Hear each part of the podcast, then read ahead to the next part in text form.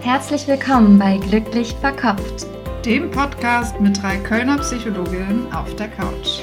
Hier kriegst du Input und Inspiration aus der Psychologie, um dein Leben und dich selbst besser zu verstehen. Und nebenbei noch glücklicher zu werden. Hallo ihr Lieben und herzlich willkommen zu einer neuen Folge von Glücklich Verkopft, dem Podcast mit Psychologinnen auf der Couch.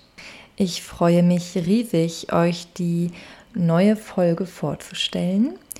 Und zwar hat sich für diese Folge Professor Dr. Verena Kast Zeit für uns, unseren Podcast genommen. Und ich bin dafür super, super dankbar und es freut mich riesig. Bevor wir mit dem Interview beginnen, möchte ich euch meine Gesprächspartnerin einmal kurz vorstellen. Professor Dr. Verena Kast studierte Psychologie, Philosophie und Literatur und promovierte in Jungscher Psychologie. Sie war Professorin für Psychologie an der Universität Zürich, Psychotherapeutin in eigener Praxis und Dozentin und Lehranalytikerin am dortigen C.G. Jung Institut in Zürich. Unter anderem war sie Präsidentin der Internationalen Gesellschaft für analytische Psychologie, Präsidentin des C.G. Jung Instituts und auch Vorsitzende der Internationalen Gesellschaft für Tiefenpsychologie. Sie ist außerdem Autorin und hat über 100 Bücher veröffentlicht. Ihr neuestes Buch handelt von Vertrauen. Vertrauen braucht Mut ist der Titel. In der heutigen Folge spreche ich mit Verena Kast unter anderem darüber, was die psychodynamische Richtung der Psychotherapie kennzeichnet, welche Rolle Träume und Imaginationen in der Jungschen Schule der Psychoanalyse spielen, warum wir in der Psychotherapie mit der therapeutischen Beziehung arbeiten. Und es geht vor allem auch um Vertrauen. Wie Vertrauen entsteht, woher Misstrauen kommen kann, welche Rolle Vertrauen in einer Gesellschaft spielt, wie wir Vertrauen stärken können und auch wie man mit Vertrauensbrüchen umgehen kann. Ich hoffe, euch inspiriert diese Folge und ihr könnt einige spannende Denkanstöße mitnehmen und vor allem auch einen Einblick in Professor Dr. Kasts Wirken und in die psychodynamische Therapie bekommen. Ich wünsche euch ganz viel Freude beim Lauschen. Herzlich willkommen an Sie, Frau Dr. Professor Kast. Ich freue mich riesig, dass Sie heute dabei sind und sich die Zeit für mich und für uns genommen haben. Herzlich Hallo. willkommen. Danke. Hallo, ich freue mich auch. Ähm, ich hätte als allererstes einmal an Sie die Frage, wie geht es Ihnen gerade? Wie starten Sie das Interview? Mir geht's, mir geht's, für mich selber geht es mir gut, für den Zustand der Welt geht es mir gar nicht gut. Mhm. Aber ich denke, es ist eben auch wichtig, dass man angesichts von diesen vielen Krisen, die wir haben, dass man doch auch versucht, das eigene Leben gut zu leben, weil man ja dann am besten gewappnet ist für die Krisen. Finde ich einen ganz wichtigen Punkt. Wir kommen ja auch später noch auf Ihr Buch zu sprechen, was ja auch von Vertrauen handelt, was wir vielleicht später auch nochmal auf die Weltsituation beziehen können, wie Vertrauen auch mit der Gesellschaft zusammenhängt. Ich würde zum Einstieg Sie einmal noch mal gerne bitten. Sie sind ja Psychoanalytikerin, Psychoanalytikerin der Jungschen Schule und unsere Podcast-HörerInnen kennen sich möglicherweise noch nicht ganz so gut aus damit, auch mit den verschiedenen Therapierichtungen. Können Sie da einmal vielleicht noch mal kurz beschreiben, was so das Wesen der der Tiefenpsychologie oder auch der Psychoanalyse ausmacht, erstmal allgemein? Also grundlegend ist es einfach so, dass die tiefen psychologischen Schulen haben ein Unbewusstes. Und wir gehen eigentlich davon aus, dass es immer eine Verbindung gibt zwischen Bewusstem und Unbewusstem, wobei wir ja diese unbewussten Äußerungen immer auch sehr, sehr interessant finden. Es ist natürlich so, dass auch in einer tiefen psychologischen Schule spielt die psychotherapeutische Beziehung eine ganz große Rolle. Wir Jungianer, Jungianerinnen, wir arbeiten sehr stark mit der Symbolik und mit Imagination. Also C.G. Jung war ja der Ansicht, dass die Fantasie die Grundlage der Psyche ist. dass also unser psychisches Leben sich nicht anders zeigen kann als in Fantasien. Und das ist auch etwas, was im Moment mit der Neurowissenschaft sehr gut übereinstimmt. Und es gibt ja diese ganzen Forschungen zu den Tagträumen, die im Grunde genommen zeigen, dass wir so bis zu 50 Prozent am Tag in den Tagträumen sind. Das heißt eigentlich, dieser Fluss zwischen Bewusstsein und Unbewusstem, der ist, der ist eigentlich ständig da. Und das ist das, was die tiefen Psychologie interessiert. Und wenn wir uns überlegen, wie erklären wir die Störungen, wir erklären sie aus ganz verschiedenen Gründen. Also wir erklären sie natürlich auch so, dass am Anfang des Lebens ein Mensch eine gute Zuwendung, eine gute Zuwendung braucht, vertrauensvolle Eltern, Eltern, denen man vertrauen kann. Wir sprechen dann halt von einem positiven Mutterfeld.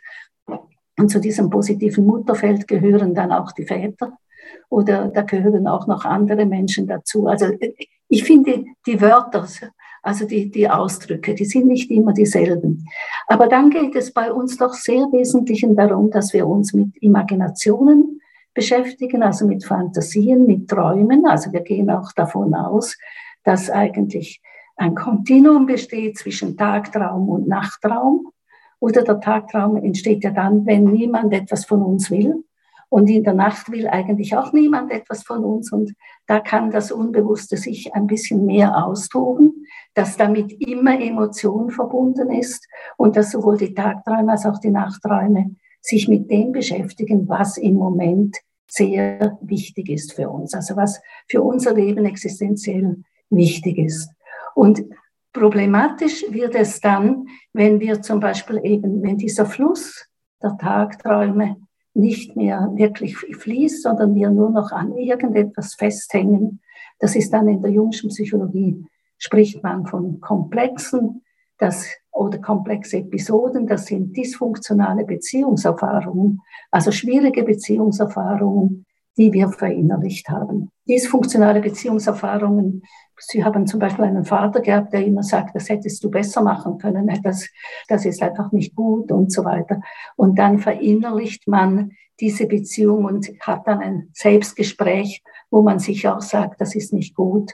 Man sagt aber auch anderen Menschen, du machst es nicht gut genug. Also das ist dann so ein bisschen spezifisch. Aber das hat sehr damit zu tun, dass dann eben da, wo wir die komplexe Episoden haben, da sind wir gebremst, da, sind, da haben wir immer die gleichen Gefühle, die gleichen Befürchtungen, die gleichen Erwartungen, die gleichen Fantasien und an dem muss man dann arbeiten. Da haben Sie auch das Beispiel für, äh, ja, dass auch was im Alltag passieren kann und man merkt, ich reagiere irgendwie festgefahren und die, die Energie fließt nicht so frei. Also es ist nicht so eine Lebendigkeit da, die Vitalität ist eingeschränkt, wenn eben so ein Komplex aktiviert wird sagen. Ja, das ist richtig. Es ist auch äh, richtig, dass man sagt, so eine komplexe Episode, die erlebt man ja im Alltag. Sie konstelliert sich dann aber auch in der therapeutischen Beziehung. Und da ist ja dann der Ort, wo man darüber sprechen kann, oder wo man dann im Alltag, wenn jemand immer wieder misstrauisch ist, kann man schon sagen, Mensch, du bist misstrauisch. Aber in der therapeutischen Beziehung kann man dem natürlich nachgehen. Warum bin ich jetzt eigentlich so misstrauisch? Und wie äußert sich das. Und diese komplexen Episoden zeigen sich dann eben auch in den Träumen und in den Fantasien. Und die Träume verträumen zu einem Teil auch diese komplexe. Ich finde das total spannend und finde das auch am jungschen Ansatz total faszinierend, dass man da so stark auch mit den Träumen, mit den Imaginationen arbeitet.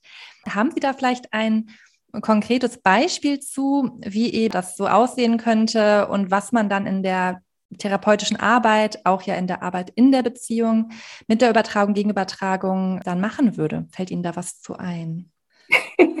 ja, so, so ein Beispiel aus dem Handgelenk zu schütteln, ist ein bisschen mhm. schwierig. Vielleicht auch ein Beispiel, wie man mit Träumen arbeiten kann in der Therapie, weil das, glaube ich, auch für die jungsche Schule auch kennzeichnend ist. Also wir lassen uns ja, weil wir ja so sehr vom Imaginativen herkommen, lassen wir uns die Träume erzählen. Also es sind nicht einfach Informationen, es sind Erzählungen, es sind vorstellungsbezogene Erzählungen und dann ist ja die, dann ist ja die Emotion dabei. Und wenn wir dann einen Traum haben und die, die, der, der, der Träumer oder die Träumerin erzählt diesen Traum, dann werde ich schauen, wo spricht mich dieser Traum besonders an. Also welches Bild spricht mich besonders an? Das ist auch eine Form der Gegenübertragung, die ich dann auf den Traum habe. Ich kann Ihnen ein Beispiel sagen, so, äh, es ist nicht ganz korrekt, so das so in der freien Luft zu sagen. Ein Mensch, ein Mann zwischen 40 und 50, der hat Therapie aufgesucht, weil er findet, sein Leben sei grau. Und äh, er, hat viel, hat äußerlich sehr viel erreicht, aber er findet emotional wäre er eigentlich trocken. Und dann hat er einen Traum geträumt. Er war in einem Haus der 60er Jahre. Es war sehr grau, sehr düster, sehr schön auch. Und er wollte in ein Zimmer hineingehen, in eine Wohnung hineingehen und das kann er nicht. Die Wohnung ist einfach verschlossen, es hat auch keine Türe. Und da kommt plötzlich ein kleiner Junge und der hat eine rote Blume in der Hand und der geht einfach durch die Türe hinein.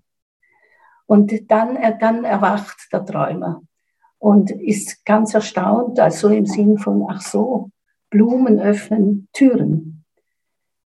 Und wenn man jetzt mit so einem Traum, so ein Traum, jetzt haben Sie vielleicht auch gemerkt, also ich war sofort erfasst von diesem kleinen Jungen, der da so die, die Blume hält und dadurch durch eine Türe geht. Und dann fragt man, wie sieht denn dieser kleine Junge aus? Wie sieht die rote Blume aus? Was für Gefühle haben Sie?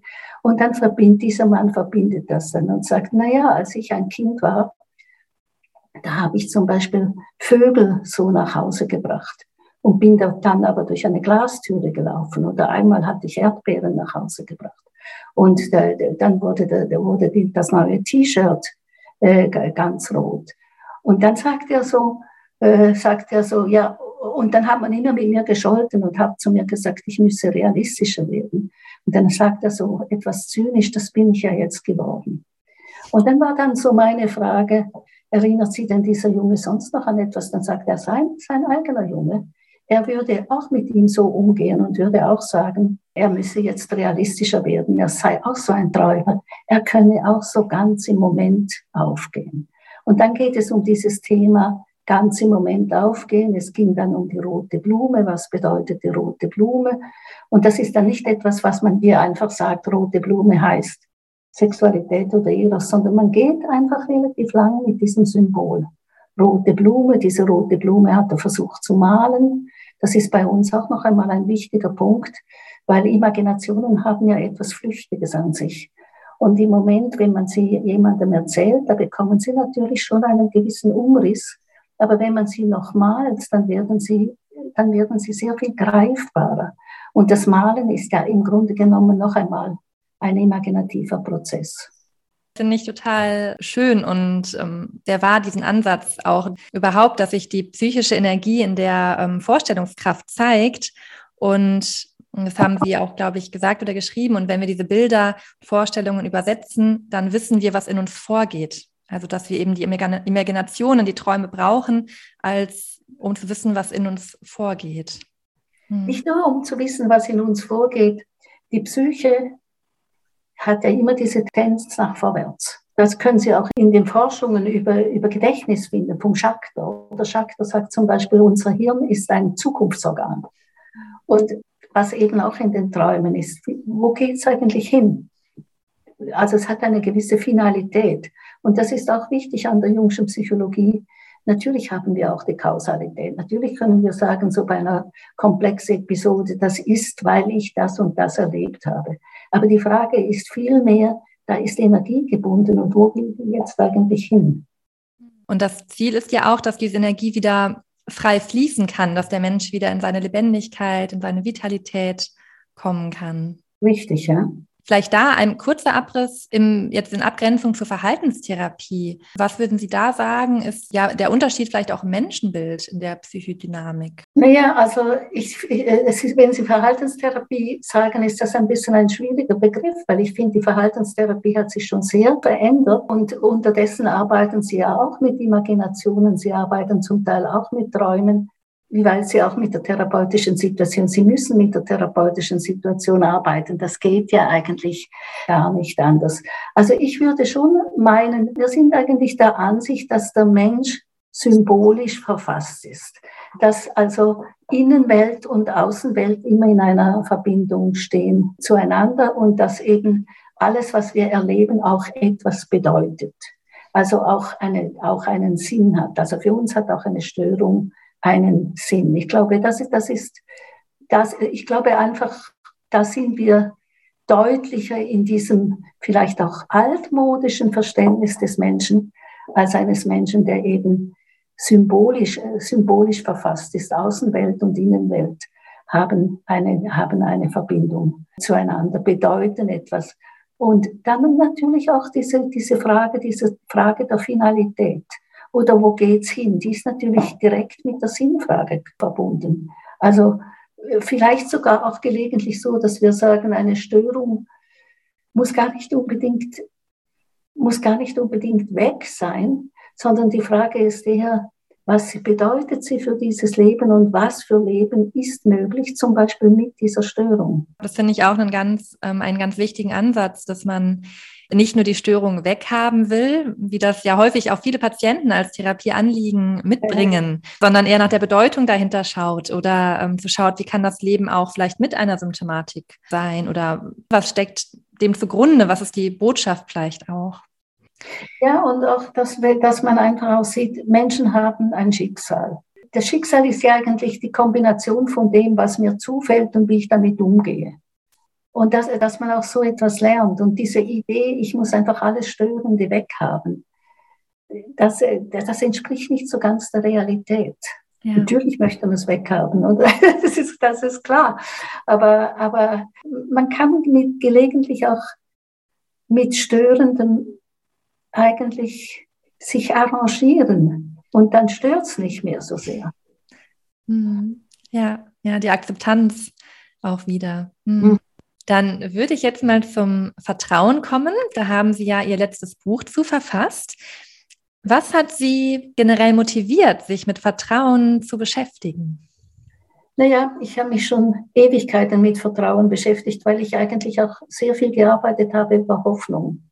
Ich verstehe Hoffnung, ich mache einen Unterschied zwischen Hoffnung und Erwartung. Erwartung ist das, wenn wir sagen, ich hoffe, dass es nicht regnen wird, dann ist das eine Erwartung. Und Hoffnung ist eine Grundemotion und es ist eine Grundemotion des Lebendigen. Man könnte vielleicht auch sagen, Damasio hat mal gesagt, jede Zelle versucht so lange am Leben zu bleiben wie irgend möglich. Und ich glaube, das wäre psychologisch die Hoffnung. Also so eine Urhoffnung, eine archetypische Hoffnung. Und das heißt ja auch, wir sagen doch manchmal in gewissen Situationen, es geht überhaupt nicht mehr und dann leben wir weiter. Und ich habe sehr oft mit trauernden Menschen gearbeitet, die gesagt haben, also ich will jetzt überhaupt nicht mehr und ich will auch sterben und dann gehen sie essen oder sie machen einen Spaziergang.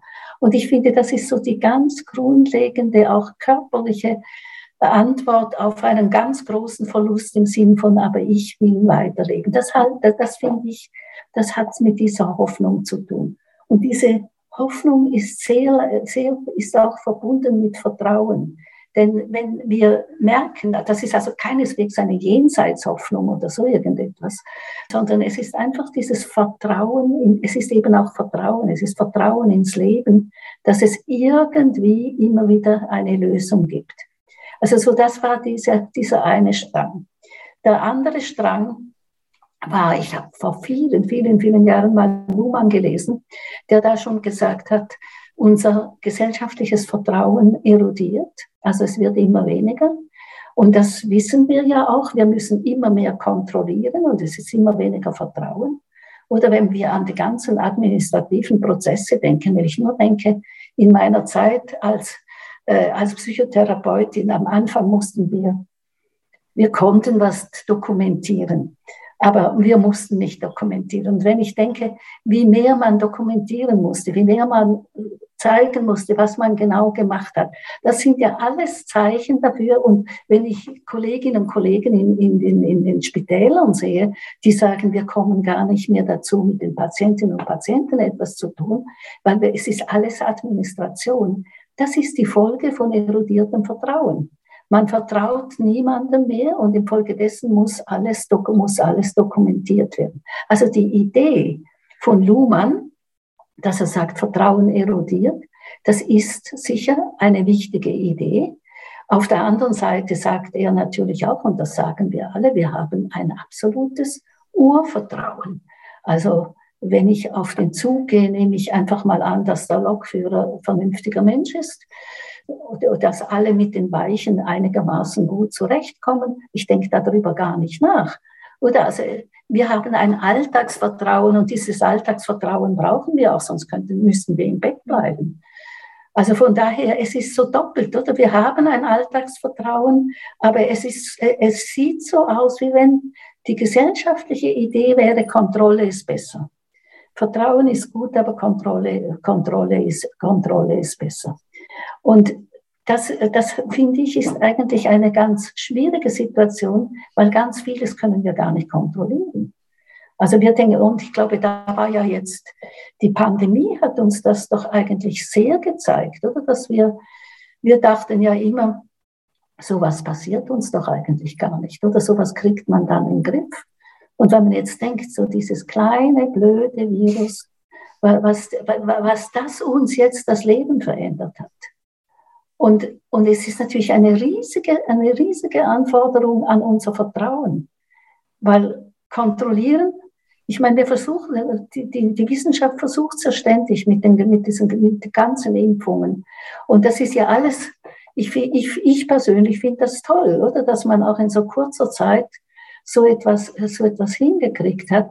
Und, aber Wissenschaft ist ja immer auf, ist ja immer für einen Moment, oder? Und da merkt man wieder, da haben wir noch etwas übersehen, da muss man wieder etwas korrigieren. Und deshalb haben natürlich auch viele Menschen das Gefühl, äh, man kann denen gar nicht vertrauen. Man kann denen schon vertrauen, aber die sind genauso, sie sind genau in vielen Dingen genauso ratlos äh, wie wir auch. Also von daher fand ich einfach, dass dieses ganze Thema des Vertrauens und ich, ich finde ja auch, also Vertrauen miteinander, wir haben riesige Probleme, wir werden das ökologische Problem haben, den Krieg hatten wir damals noch gar nicht, wie ich das Buch geschrieben habe, aber auch das ökologische Problem, das lösen wir nicht, wenn wir misstrauisch einander beäugen oder ständig miteinander rivalisieren. Das war ja das Tolle am Impfstoff dass ja plötzlich ganz viele Menschen zusammengearbeitet. Und das heißt ja auch, wir vertrauen einander. Und ich finde auch die ökologische Krise, die können wir im Grunde genommen nur lösen, wenn wir zusammenarbeiten und wenn wir auch darauf vertrauen, dass wir fantasiebegabte, kreative Menschen sind. Ja, da fand ich, waren jetzt viele wichtige und anregende Dinge bei, die Sie jetzt gesagt haben. Einmal das Stichwort mit dem, mit dem Urvertrauen, was wir Menschen irgendwie alle haben, auch so ein archetypisches Urvertrauen, was Sie in Ihrem Buch ja auch nochmal, ich habe es zumindest so verstanden, abgrenzen vom individuellen Vertrauen. Da sagen Sie ja, glaube ich, das archetypische Vertrauen ist so allen Menschen inne. Und dann gibt es je nach frühkindlicher Entwicklung, vielleicht Erfahrung, die man gemacht hat, Unterschiede im ja, individuellen Ausmaß des Vertrauens. Habe ich ja, das ich habe einfach, ich habe da einfach den Begriff von Erikson mit dem Grundvertrauen übernommen. Hm. hm. Oder also das, das Urvertrauen, ein Baby muss vertrauen. Hm. Ich meine, es gibt auch noch ein sprachloses Vertrauen. Und das meine ich, ist, das, ist dieses Urvertrauen. Und das ist eben auch dieses Vertrauen, dass wir trotz allem in die Welt hinausgehen, essen, uns mit anderen Menschen treffen und so weiter. Und das Grundvertrauen hängt ganz stark damit zusammen, wie sind die Eltern mit uns umgegangen, war, haben sie sich als vertrauensvoll erwiesen, konnte man sich auf, auf, auf die Eltern oder vielleicht eben auf das ganze Mutterfeld, konnte man sich da verlassen oder konnte man sich nicht verlassen. Und dieses Grundvertrauen macht natürlich so ein bisschen uns vertrauensvoller oder weniger vertrauensvoll im Umgang mit dem Leben, aber dann wird natürlich unser Vertrauen auch strapaziert, nicht? Also diese, wir, wir vertrauen, also zum Beispiel jemandem, jemand, der sehr vertrauensvolle, liebevolle Eltern gehabt hat, ein liebesvolles Mutterfeld, ist in der Regel eher so ein bisschen vertrauensselig, bis hin zu ein bisschen naiv. Und dann wird das Vertrauen halt missbraucht und dann denkt man sich, aha, das geht so nicht. Also dann wird dieses Grundvertrauen, und ich nenne es dann auch ein dynamisches Vertrauen, das ist eben einmal ein bisschen mehr, es ist einmal ein bisschen weniger. Und es ist ja auch wichtig, dass man, äh, ich finde, man kann nicht einfach naiv vertrauen, aber ich glaube, Misstrauen ist eben, ist, ist eben doch ganz schwierig, weil sobald wir misstrauen, werden die anderen Menschen uns auch misstrauisch begegnen. Und es gibt ja diese Ansteckung der Emotionen, das ist ja etwas ungeheuer Wichtiges. Wir wissen das in der Psychotherapie. Wir wissen, dass wir einander anstecken. Aus dem heraus kommt ja auch unsere Gegenübertragung. Oder also wir, wir, wir spüren jetzt zum Beispiel eine Langeweile und jetzt konzentrieren wir uns auf die Langeweile und dann kommt vielleicht ein Bild äh, für, für die Langeweile. Aber wir können uns natürlich auch mit Misstrauen anstecken. Und jeder weiß, wenn wir misstrauisch auf jemanden zugehen, so im Sinn von, die wir mich sowieso in die Pfanne hauen, dann haut die mich auch in die Pfanne. Also von daher ist äh, Misstrauen, und das wird, Misstrauen wird oft mit kritisch oder mit Skepsis verwechselt. Ich finde, Skepsis ist gut, dass man so eine, dass man eine gewisse Skepsis hat und sagt, ist das jetzt angemessen oder ist es nicht angemessen? Und dann kann man ja dann, wenn eher Misstrauen angesagt ist, kann man aus dem Feld gehen. Wenn Vertrauen an ist, kann man etwas miteinander machen. Mhm. Ja, ja, finde ich ähm, auch super wichtig. Also zu trennen zwischen Skepsis, ne, als so eine gesunde, ja, sich auch fragen, was ist mein Bauchgefühl und vielleicht ähm, ne, vorsichtig oder selbstfürsorglich auch zu bleiben, aber eben das abzugrenzen vom Misstrauen. Ne, und ich finde, äh, Skepsis hat ja sehr stark dieses, es könnte gut sein, es könnte, es könnte aber auch irgendwas Schlechtes dahinter stecken. Und ich finde ja überhaupt, dass es so wichtig ist, dass wir diese beiden Seiten immer wieder im Bewusstsein halten. Oder es ist nie etwas ganz schlecht und es ist nie etwas ganz gut, aber man kann sich oft auf die eine oder auf die andere Seite dann schlagen. Und ich finde, die Skepsis ist da eigentlich eine sehr klare Haltung, wo man sich sagt, Moment mal, schau genau hin. Aber schau nicht gleich schon hin im Sinn von, es ist alles mies. Aber schau auch nicht einfach nur hin im Sinn von, es wird schon alles gut gehen. Mhm. Nimm, nimm, die, nimm die Widersprüche wahr, akzeptiere die Widersprüche. Das ist auch nochmal schön. Also, dass es auch ähm, darum geht, beides bewusst zu haben und dass man auch eine Entscheidung treffen kann. Ja. Sich für Vertrauen ja, entscheiden kann. Also, ich finde, Vertrauen braucht manchmal wirklich Mut. Oder dass man sich einfach sagt, also ich habe jetzt die Wahl zu misstrauen oder zu vertrauen. Schauen Sie mal, Sie sind in einer ganz schwierigen, Sie sind, Sie haben irgendwo Ihre, Ihre ganzen Handtaschen sind gestohlen worden und so weiter. Jetzt kommt irgendjemand und sagt, ich helfe Ihnen. Jetzt können Sie, weil Sie ja gerade was Schlimmes erlebt haben, können Sie misstrauen und sagen, um Gottes Willen, ich will nur mit der Polizei was zu tun haben. Oder Sie können zum Vertrauen sich riskieren. Und es kann ja sein, dass dieser Mensch sogar der ist, der ihnen das Zeug geklaut hat. Es kann aber auch sein, dass das jemand ist, der sie beruhigt und eigentlich sehr deutlich sagt, jetzt müssen wir das und das und das machen. Kann beides sein, nicht? Und man hat natürlich dann ein Bauchgefühl, oder? Und dieses Bauchgefühl ist schon so, darf ich oder darf ich nicht. Aber es braucht auch mit dem Bauchgefühl, es braucht dann Mut. Hm. Ja, und sich bewusst zu machen, wie wir auch schon gesagt haben, dass eben Vertrauen eigentlich die Tendenz hat, zusammenzubringen, in Kontakt zu gehen, mehr Vertrauen zu generieren und eigentlich zusammenführt. Mhm. Und Misstrauen eben die, gegen, den gegensätzlichen Effekt hat, nämlich eher sich abzugrenzen, nicht in Kontakt zu gehen, sich zu isolieren, dass man sich auch das bewusst macht. Das muss man sich schon machen. Und Misstrauen hat ja eigentlich immer diese Problematik, dass wir das Böse auf den anderen projizieren.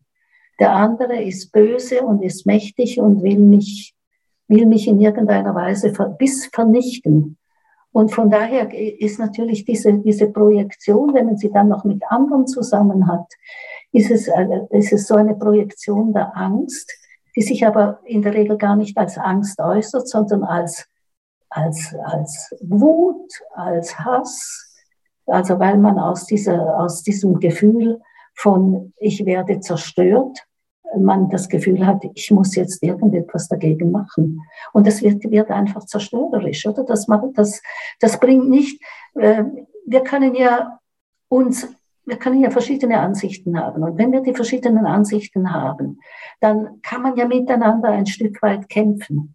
Aber da wird nicht notwendigerweise der eine zum Bösen und die, und die andere zur Guten, sondern da kann man miteinander, kann man eigentlich umgehen. Und in dem Moment, wo ich, wo ich wirklich misstrauisch bin, da bin ich, da meine ich zwar, ich wäre das Opfer, aber eigentlich bin ich ein Täter oder eine Täterin. Wobei ich auch gerade dachte, ähm, wenn man jetzt das so hört, dann vielleicht eine Person, die jetzt sehr misstrauisch ist oder sehr, sagen wir mal, eifersüchtig, ähm, hört das jetzt und denkt, oh Mann, da bin ich jetzt der Täter und ach, ich darf doch nicht misstrauisch sein. Ich finde es auch total ähm, einen ganz guten Punkt, den Sie auch gerade schon gesagt haben. Ähm, und das ist ja das, was auch therapeutisch dann eben passiert, dass man erstmal drauf schaut und schaut, okay, ich merke gerade ein ganz starkes Misstrauen, sei es jetzt in einem Beziehungsthema dem Partner gegenüber oder sei es gesellschaftlich ähm, Fremden gegenüber ähm, oder dem Neuen gegenüber. Und was Sie gerade gesagt haben, dass das häufig dann eben eine Projektion sein kann und auch ganz oft eine Projektion eigener Schattenanteile. Wieder ja auch ein, ein Konzept, was auch sehr zur jungschen Schule gehört. Wir haben da in Ihrem Buch auch, ähm, auch Beispiele zu sei es jetzt Thema Eifersucht oder sei es Thema Misstrauen gegenüber Fremden vielleicht gegenüber, ähm, dass es viel mehr mit mir zu tun hat, als mit dem der anderen oder zu tun haben kann zumindest. Können Sie ja, das, das ist gut, dass Sie noch einmal sagen, zu tun haben kann. Ich finde, das, was Sie vorhin gesagt haben, ist wichtig. Wenn ich misstrauisch bin, dann bin ich einfach mal misstrauisch. Und dann schaue ich mal dieses Misstrauen an. Aber aus dem Misstrauen heraus würde ich ja ganz oft sagen, ah, also gehen wir jetzt mal zum erotischen Misstrauen. Die Frau, die misstrauisch ist und die dann sagt, ah, ich glaube, er geht fremd. Äh, und natürlich Beweise dafür findet, dass er fremd geht. Er behauptet, er geht überhaupt nicht fremd. Sie schaut länger hin und merkt, sie selber hat eigentlich Lust, auch einmal ein bisschen fremd zu gehen. Hängt natürlich schon ein bisschen mit seinem, äh, mit seinem Verhalten zusammen, weil er hat so ein berufliches Projekt, das ihn unheimlich erfüllt und sie ist gar nicht, sie ist auch da. Man, man kann ja auch neidisch sein, wenn ein Partner oder eine Partnerin von etwas so erfüllt ist und man selber hat im Moment gerade ein bisschen ein langweiliges Leben. Also von daher kann man ja sich verstehen, kann man ja verstehen, sie eigentlich im Grunde genommen Lust hätte, auch einmal fremd zu gehen. Sie projiziert es aber ganz auf ihn. Wobei dieses Fremdgehen würde jetzt zum Beispiel auch bei uns in der Jungschen Schule nicht unbedingt heißen, dass sie einen anderen Mann oder eine andere Frau will. Das könnte ja alles sein. Aber es könnte auch einfach heißen, sie braucht, sie braucht etwas Neues. Sie braucht etwas Aufregendes. Also von, von daher, man, es ist dann nicht eins zu eins, dass man einfach sagt, ich projiziere den Schatten, Schatten ist das, was ich an mir selber nicht mag, was meinem Ich-Ideal widerspricht. Also von dem, die, die, man kann natürlich sagen, also ich mag es überhaupt nicht, wenn jemand untreu ist. Ich mag es auch bei mir nicht. Und das kann man natürlich projizieren, aber man kann es auch als Hinweis nehmen, was bedeutet es denn eigentlich für mein Leben? Und von daher finde ich, äh, diese, es, man muss freundlich mit diesen Schattenanteilen umgehen. Also dieses, sich sagen, oh Gott, oh Gott, jetzt, ich bin so ein misstrauischer Mensch und das führt ja eigentlich dazu, dass immer alles noch schlechter wird. Da äh, würde ich sagen, schon mal ruhig, dass dieses Misstrauen anschauen, was, wo kommt's denn eigentlich? Und aber freundlich darauf hinschauen, nicht so unter dem Aspekt, du solltest und das darfst du nicht und so weiter. Weil wenn wir freundlich hinschauen, zu, zu, diesem, zu diesem Misstrauen, dann können wir vielleicht herausfinden, warum wir es haben, können ja zum Beispiel auch eine große Angst herausfinden, weil Misstrauen kommt ja ganz oft äh, aus einer Angst heraus. Und ich habe eine Angst, dass ich für mich selber nicht einstehen kann. Also bin ich sehr viel misstrauischen Menschen gegenüber, von denen ich weiß, die haben eine Tendenz, mich zu überfordern. Wenn ich aber selber das Gefühl habe, nein, ich kann für mich selber einstehen, dann ist man auch weniger misstrauisch. Also ich finde, Psyche ist ja hochinteressant. Und es ist ja nie nur Misstrauen, sondern es ist Angst, es ist Aggression, so wie Sie gesagt haben, es ist Eifersucht. Es ist aber auch Freude. Also man muss genau hinschauen und freundlich, mit freundlichen Augen, mit akzeptierenden Augen. Finde ich, äh, finde ich auch ganz wichtig. Also eben sich freundlich selber anzuschauen. Und hier ist jetzt ja auch wieder der Bezug zur Bedeutung, wo es ja auch vorhin darum ging, was so die psychodynamische Perspektive ausmacht, dass man eben schaut, was ist die Bedeutung davon. Das kann man bei dem Thema ja dann auch machen. Und das ist sehr komplex. Ja. ja. Ja, ich, ich merke, es gibt so viele spannende ähm, Aspekte, äh, auch von dem, was Sie gesagt haben, dass ich gerade schaue, was greife ich raus. Es ging ja auch um Vertrauen und die Gesellschaftsperspektive. Da haben Sie sich ja auch auf, ich glaube, Sie haben da einmal ein kurzes Zitat auch von Bregmann gebracht in Ihrem Buch, ähm, der auch sagt, was, wenn wir die gesamte Gesellschaft auf Vertrauen gründen würden? Ja, das ist natürlich ein interessanter Gedanke, nicht? Ähm, weil das, das kann man natürlich postulieren, aber das kann man ja so nicht machen. Also das ist eigentlich eine Idee, die die ganze Angst ausklammert. Äh, die auch die ausklammert, dass wir doch auch neidische Menschen sind, dass wir, äh, dass wir rivalisierende äh, Menschen, Menschen sind. Aber grundsätzlich finde ich natürlich, ich mag es immer, wenn jemand so eine verrückte Idee in die Welt hineintut. Und das will er ja eigentlich. Oder ich glaube, er will im Grunde genommen einfach provozieren. Und, und es ist eine verrückte Idee. Also aber ich finde, man kann ja auch, wenn man in einem Team ist und miteinander ein Problem hat, kann man sagen, Leute, jetzt tun wir doch mal so, wie wenn wir alle einander vertrauen würden. Äh, und, und das, das hat eine ganz große Wirkung. Und also ich meine einfach, ich denke ja, dass wenn wir die ökologische Krise angehen wollen, dann müssen wir ja einfach ich, ich bringe sie ein Stück weit auch zusammen. Ich bin ja schon ziemlich alt. Und ich merke, dass der Wirkungskreis, den man hat, der wird kleiner. Aber innerhalb von diesem Wirkungskreis kann man sehr lebendig sein. Und ich habe das kürzlich in einem Vortrag als kreativ schrumpfen äh, bezeichnet. Und, und ich finde, das ökologische Problem kann etwas Ähnliches sein, oder? Also wir können ja nicht mehr so zerstörerisch mit der Welt umgehen. Also es muss, die Wirkungskreise müssen kleiner sein, kleiner werden.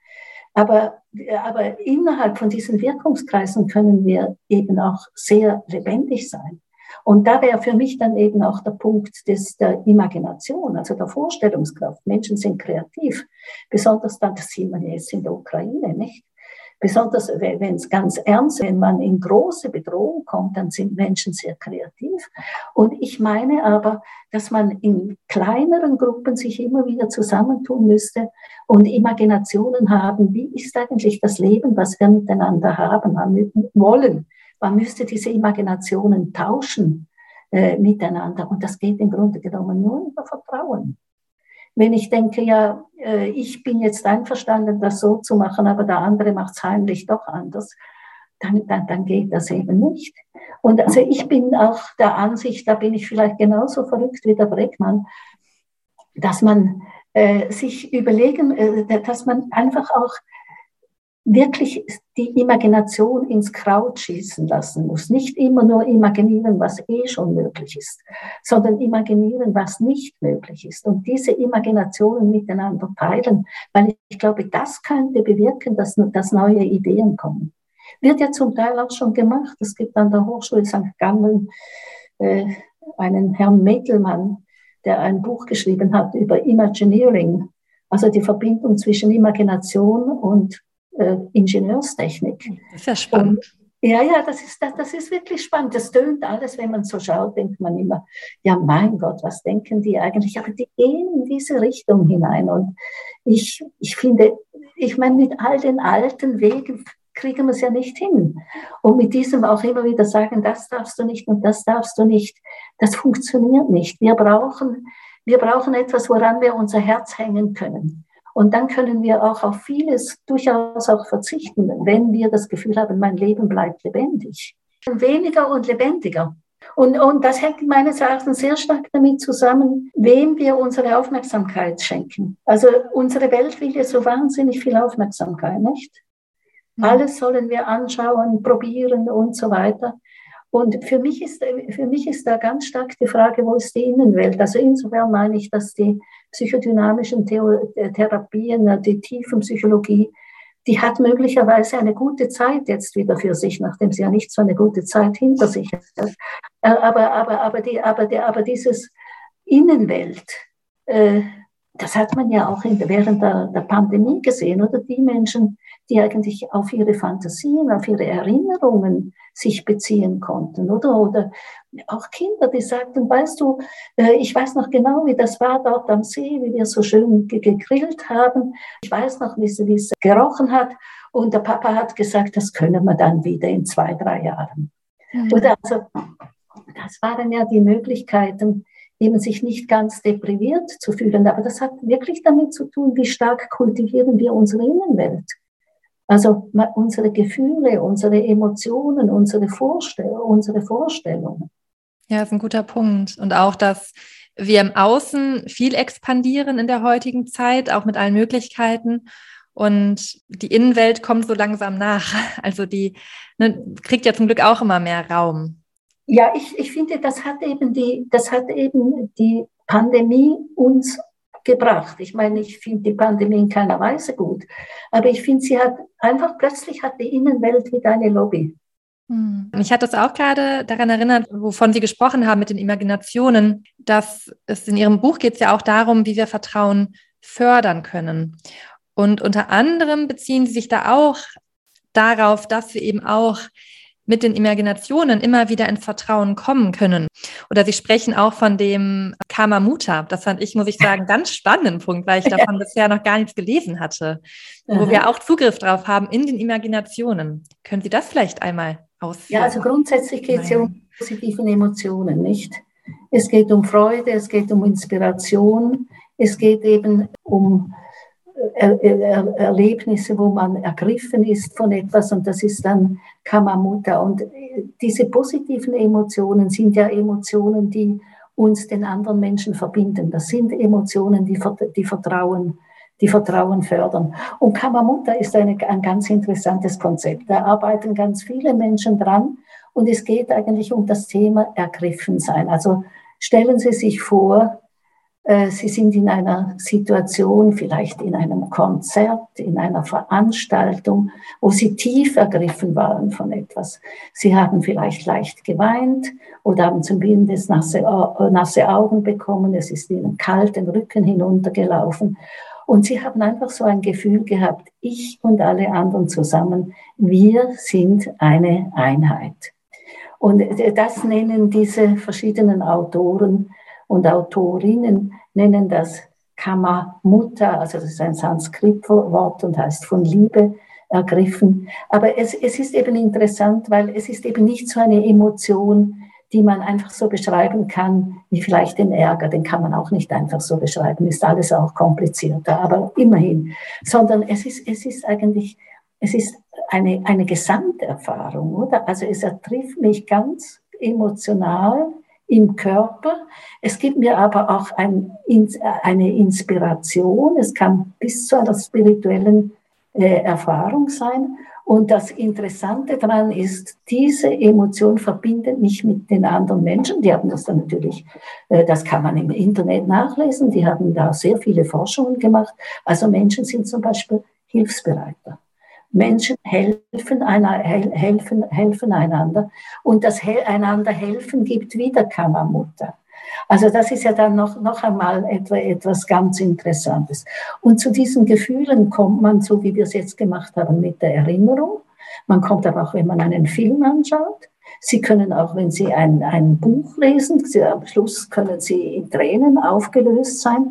Also es gibt es auf ganz viele Art und Weisen, aber man muss auch sagen, es ist nichts nur positiv in der Welt. Es ist natürlich auch so, äh, also ich denke, wenn Hitler seine Ansprachen ge gemacht hat, dann haben die Menschen auch Kammermutter erlebt. Also man muss immer noch aufpassen, wo, in, in welcher Situation man das erlebt.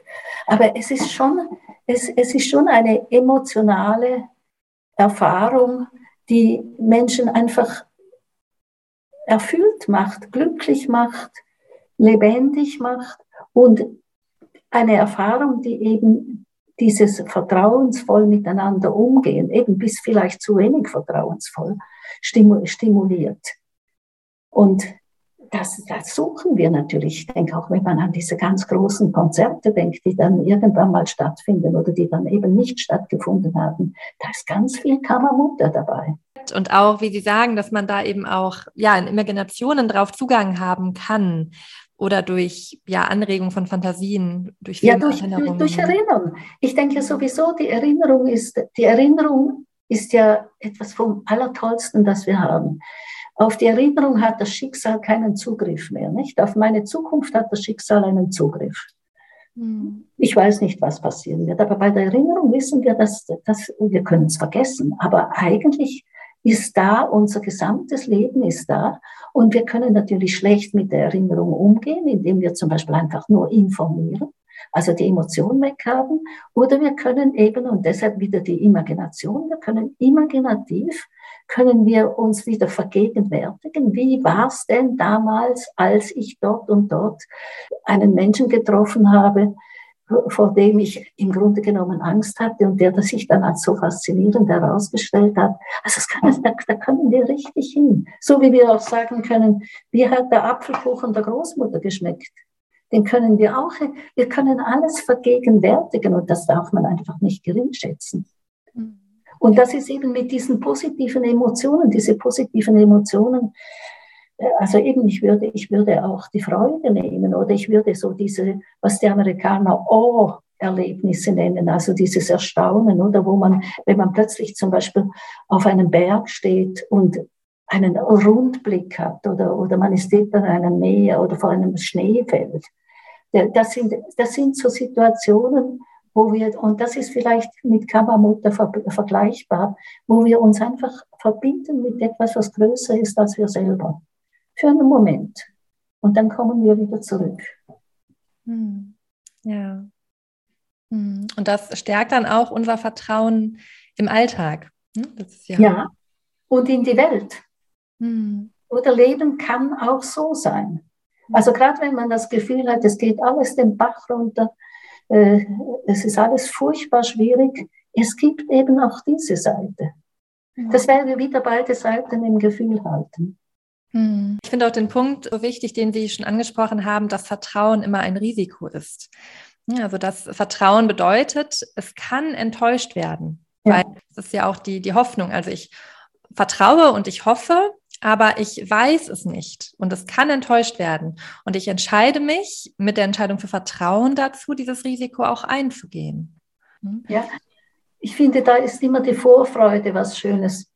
Also Vorfreude kommt ja rein aus der Imagination. Nicht? Ich stelle mir vor, wie es äh, sein wird. Ich habe natürlich Erfahrungen von früher, aber ich stelle mir das vor. Nun gibt es immer wieder Menschen, die sagen, äh, nein, ich, mach, ich will keine Vorfreude weil dann kann, dann kann ich auch nicht enttäuscht werden. Aber das ist ein Fehler. Ich sage immer wieder, ich habe Vorfreude auf ein Konzert. Wenn das Konzert dann nicht schön ist, dann habe ich wenigstens die Vorfreude gehabt. Wenn ich mir die Vorfreude nicht erlaube und das Konzert ist schön, kann mir niemand die Vorfreude wieder zurückgeben. Also von daher, das, das Risiko ist ein kalkulierbares Risiko. Man muss die Vorfreude und den Event muss man voneinander trennen. Mhm. Ja, finde ich einen schönen Punkt. Ja. Ja, das stimmt. Selbst wenn das Konzert ähm, stattfindet und schön ist und ich habe keine Vorfreude gehabt, ja, dann kann mir die auch niemand zurückgeben. Das ist ein schöner ja. Punkt. Hm. Ich, ich habe hab etwas verpasst. Weil Vorfreude ist ja was sehr Schönes, nicht? Ja. Vorfreude ist ja etwas, was uns so ein bisschen, äh, Vorfreude macht uns lebendig, Vorfreude, es bietet uns so ein bisschen. Mhm. Ja. Hat ja immer, es hat ja immer diese kleine, diese kleine Unsicherheit drin, oder wird es so sein oder wird es nicht so sein? Mhm. Aber es ist wahrscheinlich von den Freuden her die interessanteste Freude. Mhm. Weil mhm. ich meine, wenn ich mich einfach freue, ist ja klar, jetzt ist die Situation so, es ist eine wunderbare Blume, ich freue mich. Aber die hat ja dieses Unsicherheitsmoment nicht mehr drin. Und das Unsicherheitsmoment ist ja doch was ganz Schönes. Mhm. Ja, so was Kribbeliges, Aktivierendes. Ja, auch. genau, genau, genau. Was Sie auch geschrieben haben, dass das Nichtvertrauen ja auch ein Risiko ist. Und es ist eben anstrengend und man bleibt auch eher alleine da. Das finde ich auch nochmal ein Punkt. Ne? Also, dass beides Risiko ist. Es ist, es ist beides ein Risiko. Also ich denke, es ist halt einfach wenn ich mich schon entscheide zu sagen, ich misstraue, ich bleibe allein, das ist kein gutes Leben. Ähm, ich habe genau eine andere Frage. Also ne, wir sprechen ja davon, Vertrauen ist ein Risiko. Das bedeutet, es kann auch enttäuscht werden. Und es gehört wahrscheinlich auch zum Leben und auch zum Lebendigsein dazu, dass wir auch Enttäuschungserfahrungen machen werden, dass wir vertrauen werden und das Vertrauen auch mal enttäuscht wird, auch in Beziehungen, Freundschaften. Ähm, wie kann man dann das Vertrauen wiederherstellen? Oder wie geht es dann weiter nach einem Vertrauensverlust? Ja, ich glaube, da, dafür haben wir ja diese ganzen Theorien von Versöhnen, Verzeihen und Versöhnen. Aber ich finde das immer interessant. Ich finde, in der, es gibt so ganz kleine Situationen und das merkt man in der, in, in der therapeutischen Beziehung. Also man merkt zum Beispiel, man spricht miteinander, hat eigentlich das Gefühl, dass es fließt und plötzlich wendet sich der andere zum Beispiel einfach leicht ab. Und man sagt, was ist jetzt los? Und wenn man aufpasst, das sind so diese ganz kleinen Risse in, in der Beziehung drin. Und, und wenn man dann darauf rekurriert, also ich frage dann so in einer Situation, habe ich etwas, habe ich etwas angestoßen, was Ihnen nicht passt oder habe ich was, was, was, habe ich was falsch gemacht? dann kann man sich anschauen, der andere kann sagen, was eigentlich war, kann sagen, Sie haben mir das jetzt schon zum sechsten Mal gesagt, dass, dass das stinkt mir eigentlich. Und da kann ich dann als Therapeutin sagen, ja, das, das tut mir leid. Äh, das würde mich auch nerven, wenn ich immer wieder dasselbe bekomme. Äh, scheint mir halt so wichtig zu sein oder so. Und dann hat man das wieder repariert. Oder man schaut sich einfach an und lacht miteinander. Also dieses, Sie wissen doch, dass ich dieses Thema nicht mag. Und ich sage, und Sie wissen doch, dass dieses Thema schön ist und das lacht man miteinander. Und das macht man auch im Alltag. Ich finde, im Alltag, wenn man so miteinander lebt, ist es ja so, dass es ganz oft so ganz kleine Risse gibt und die kittet man, indem man dem anderen Menschen mal schnell über die Schulter äh, oder über den Kopf streicht oder, oder, oder, oder einfach mal schnell sagt, ach, ist immer wieder dasselbe oder man kocht mal was schnell, was Schönes. Also das repariert man eigentlich immer wieder. Und ich finde, das ist etwas sehr Gutes, weil einem das das Gefühl gibt, das kann auch repariert werden. In der Psychotherapie finde ich das unendlich wichtig, dass die Menschen so lernen, äh, man kann, die Beziehung kann immer wieder kaputt gehen und da kommt ja dann Misstrauen auf, oder? aber man kann es man kann's auch flicken. Ja. Und im Alltag ist es dann auch so, dass wenn uns die Beziehung wichtig ist, also über diese, aber ich glaube, dieses kleine Reparieren von, von, von Rissen ist, glaube ich, etwas ungeheuer Wichtiges. Und Menschen, die das nicht tun, haben dann ganz oft so eben auch so diese Misstrauensgeschichten. Aber wenn jetzt wirklich eine Enttäuschung äh, da ist, ist es halt so, dass man muss hinschauen. Mhm. Man muss sagen können, was einem diese Enttäuschung, was, was, sie, was sie bedeutet. Es ist immer gut, wenn die Menschen nicht dem anderen Vor Vorwürfe machen, sondern einfach jeder und jedem mal sagt, wie das denn so eigentlich ist und wie sich es anfühlt. Und wenn einem die Beziehung wichtig ist, dann wird man sich versöhnen. Also zunächst mal verzeihen. Das Verzeihen heißt wissen, dass man es nicht mehr übel nimmt. Und das ist eigentlich ein Entschluss. Oder also jemand hat uns etwas zu, zugefügt und es hat uns sehr in unserer Selbstwahrnehmung, aber auch in der Wahrnehmung, zum Beispiel in der Beziehung, hat es einen beeinträchtigt. Kann ich diesem Menschen noch trauen? Äh, oder kann ich ihm oder ihr nicht mehr trauen? Und dass man sich dann, man hat sich ausgetauscht, man hat geredet darüber. Und dass man für das kann man auch für sich machen, dass man einfach wieder sagt, ich riskiere es jetzt wieder. Vertrauen. Versöhnen ist noch ein Schritt weiter. Versöhnen ist eine große Gabe an den Menschen, der etwas Unrechtes getan hat. Oft natürlich auch deshalb möglich, weil man merkt, man hat auch ein bisschen was dazu beigetragen.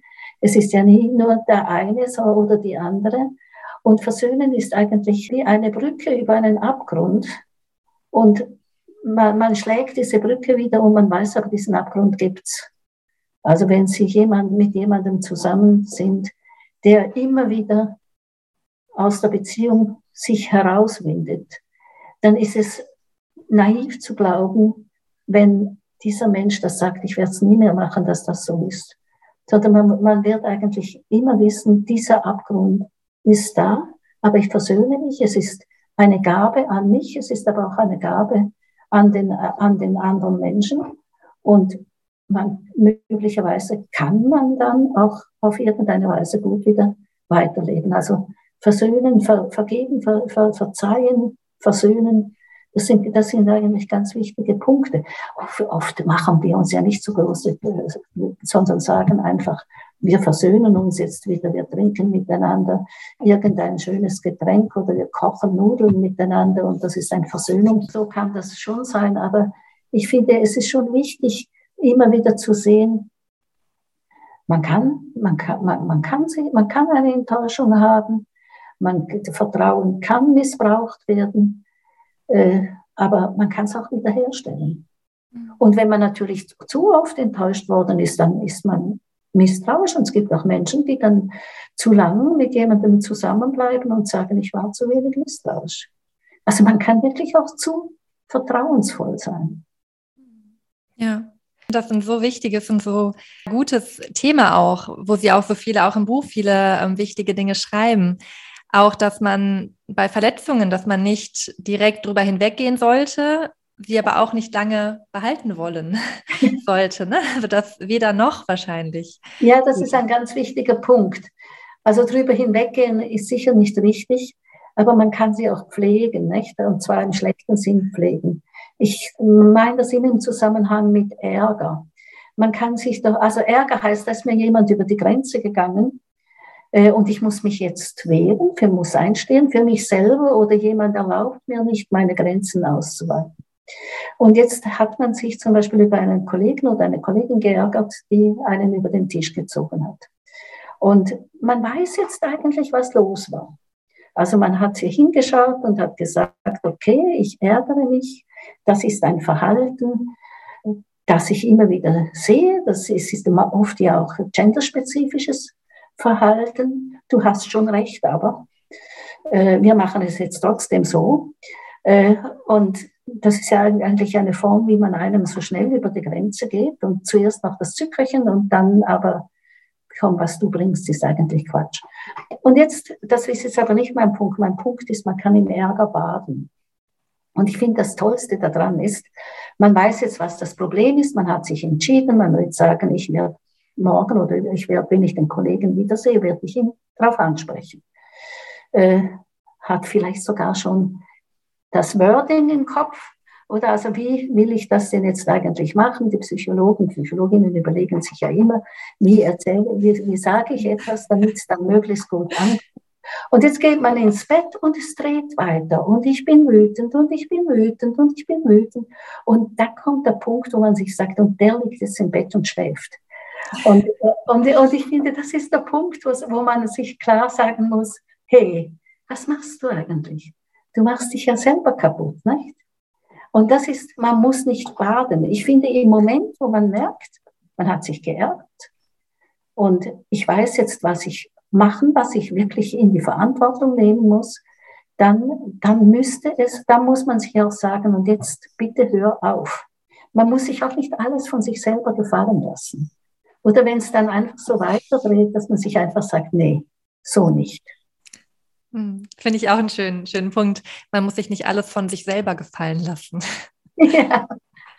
ja. Hm, ja, was ich ähm, auch noch wichtig fand, was Sie auch geschrieben haben, dass man auch, es kann ja Situationen geben, wo man vielleicht nicht oder noch nicht verzeihen kann, je nachdem, was passiert ist und geschehen ist. Aber dass man sich auch dazu entscheiden kann, es gut sein zu lassen und dass ja. es auch eine Selbstermächtigung darstellt. Ja, ja, ich denke, das ist ein, das ist ein wichtiger Punkt. Ich, ich, ich will, ich tue mich einfach nicht mehr damit weiter beschäftigen, sondern ich lasse es jetzt mal gut sein. Und vielleicht kommt der Moment, wo man sich sagt, doch, ich kann wirklich verzeihen oder ich kann mich versöhnen. Also das Gutsein lassen ist natürlich schon nah beim Verzeihen.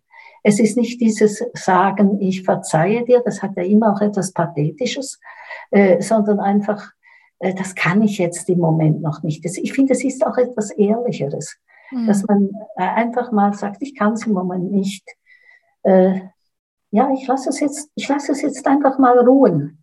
Mhm. Und dann können wir ja schauen, was draus wird. Ja, und einen wichtigen Punkt fand ich auch noch, dass Sie auch, auch geschrieben haben, ähm, wenn man vorübergehend unversöhnlich ist, kann das auch helfen, eben zu zeigen, was muss in Ordnung gebracht werden oder was muss vielleicht gehört werden und angeschaut werden. Hm? Also ich finde, eine Gefahr ist dieses zu schnelle Verzeihen. Hm. Und weil man so, man möchte wieder, dass alles wieder in Ordnung ist. Unverzeihlich zu sein heißt ja, ich lebe in einer Spannung. Mhm weiß nicht, wird es wieder gut oder wird es nicht gut. Aber ich finde, zu schnell verzeihen, es gibt ja vielleicht fast so eine pathologische Form des Verzeihens. Ich verzeihe dir, aber verzeih du mir auch. Und hast du jetzt gemerkt, dass ich dir verzeihe? Und das ist eigentlich im Grunde genommen einfach Angst. Und wenn wir die Beziehung wirklich ernst nehmen und da hat so ein Zerwürfnis gegeben, dann meine ich, ist es richtig, dass man diese, diesen Konflikt auch einfach mal aushält diesen Konflikt aushält und nicht vorschnell verzeiht. Hm. Ja. Ja, und dann natürlich, wenn ich das aushalte, dann merke ich vielleicht besser, dann entwickelt sich das vielleicht auch, dass ich eigentlich merke, wo, wo steckt eigentlich das Problem? Eben zum Beispiel habe ich einfach Angst, dass die Beziehung kaputt geht und deshalb bin ich bereit, alles zu akzeptieren. Und in Kürze haben wir wieder das nächste Problem äh, in, der, in, der gleiche, in der gleichen Art und Weise. Hm. Oder weiß ich noch gar nicht, was mich eigentlich wirklich so gekränkt hat? Das kann ja auch sein. Manchmal brauchen wir auch ein bisschen Zeit, bis wir das merken. Hm. Ja, ja. Und Sie schreiben auch, dass es sozusagen zwei Möglichkeiten gibt, ähm, sich diesem Prozess des Auseinandersetzens und dieser Spannung zu entziehen, indem ich mich selber ganz als Opfer oder ganz als Täter sehe. Können Sie das noch einmal ausführen? Was Sie naja, also ich denke halt, äh, die Problematik von Konflikten ist ja die, dass man ganz schnell sich in eine Opfer- und Täterdynamik aufspaltet. Und das ist ja dann, man fühlt sich als Opfer, wird aber dann, und der andere oder die andere ist Täter oder Täterin, aber man wird dann eigentlich ganz schnell, indem man den anderen Menschen angreift, wird man dann als Täter oder Täterin erlebt und das andere ist, der andere ist das Opfer. Also dieses Opfer-Täter-Schema das geht natürlich überall. Es hängt eben auch zum Beispiel zusammen mit den Komplexen, weil diese, diese dysfunktionalen Beziehungserfahrungen werden ja immer verstanden, als da war jemand, der mich angegriffen hat und ich war das Kind, das nicht reagieren konnte. Und das ist natürlich auch eine Opfer, Opfer, Tätergeschichte. Und solange wir auf dieser Opfer-Täter-Wippe sind, ich nicht, du auch, da kann, da kann man im Grunde genommen gar nichts lösen. Also was wir lösen müssen ist, man muss aus der Opferrolle raus und aus der Täterrolle raus. Und die Frage ist einfach, was läuft zwischen uns? Und nicht, wer ist schuld, sondern was, was läuft zwischen uns? Wie reagieren wir aufeinander? Was ist eigentlich so der Weg, den wir da miteinander jeweils machen? Das sind ja alles so äh, gewisse Situationen, die wir einfach miteinander immer wieder gleich haben. Und dann geht es darum, das Leben zu gestalten miteinander. Also nicht Opfer, nicht Aggressor. Hm, ja, also so eine Verantwortung auch auf beiden Seiten. Ja, das ist, das ist ein ganz wichtiger Punkt. Weil als Opfer fühlen wir uns ja manchmal, wir fühlen uns nicht gut, aber wenn wir ein großartiges Opfer sind, dann und dem anderen viele Vorwürfe machen können, dann fühlen wir uns natürlich schon gut, aber, aber dann können wir nicht mehr leben miteinander. Das Wichtige, das Wichtigste ist dabei ja eigentlich die Auseinandersetzung ne? miteinander, mit den eigenen Emotionen, mit den Emotionen des anderen, die Verantwortung für die eigenen, ja, für die eigene Innenwelt zu übernehmen. Ähm, ja, ich habe äh, eine meiner Studentinnen hat vor vielen, vielen Jahren hat mal gesagt, das Wesen von einem Streit ist, dass man sich auseinandersetzt und dann, bis man sich wieder zusammensetzen kann. Mhm. Also sie hat das natürlich wirklich lokal gemeint, oder? Man setzt sich mhm. auseinander, man ist dann gegenüber und irgendwann kann man sich wieder zusammensetzen.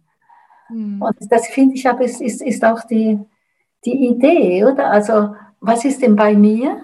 Also, also Konflikt heißt ja auch, ich muss mich selber anschauen. Ich muss neu wieder mich selber mit mir selber auseinandersetzen. Das wäre ja auch dieses sich auseinandersetzen. Und dann kann man wieder neu sich mit dem anderen Menschen verständigen. Und damit sind wir auch am Ende dieser Folge angekommen. Ich bedanke mich nochmal ganz herzlich bei Professor Dr. Verena Kast für die Zeit, die sich für uns genommen hat, für das Gespräch, für das Interview. Und ich hoffe, ihr habt ein bisschen einen Einblick bekommen in die psychodynamische Arbeit und auch in die jungianische Richtung der Psychoanalyse mit der Arbeit mit Imaginationen und Träumen. Und ja, einen Eindruck von Verena Kast als Person. Ich verlinke sowohl den Zugang zu den Lindauer Psychotherapiewochen, also die Internetseite davon, als auch den Podcast von Professor Dr. Kast in den Show Notes und auch das Buch. Und ja, freue mich sehr, wenn ihr Lust habt, da weiter euch einzuhören. Ich bedanke mich auch bei euch ganz herzlich fürs Zuhören, auch für die Zeit, die ihr mir und uns geschenkt habt. Und auch nochmal hier der Hinweis, verbindet euch gerne auf Instagram mit uns. Da kriegt ihr regelmäßig Inspirationen von uns und könnt mit uns in Kontakt bleiben.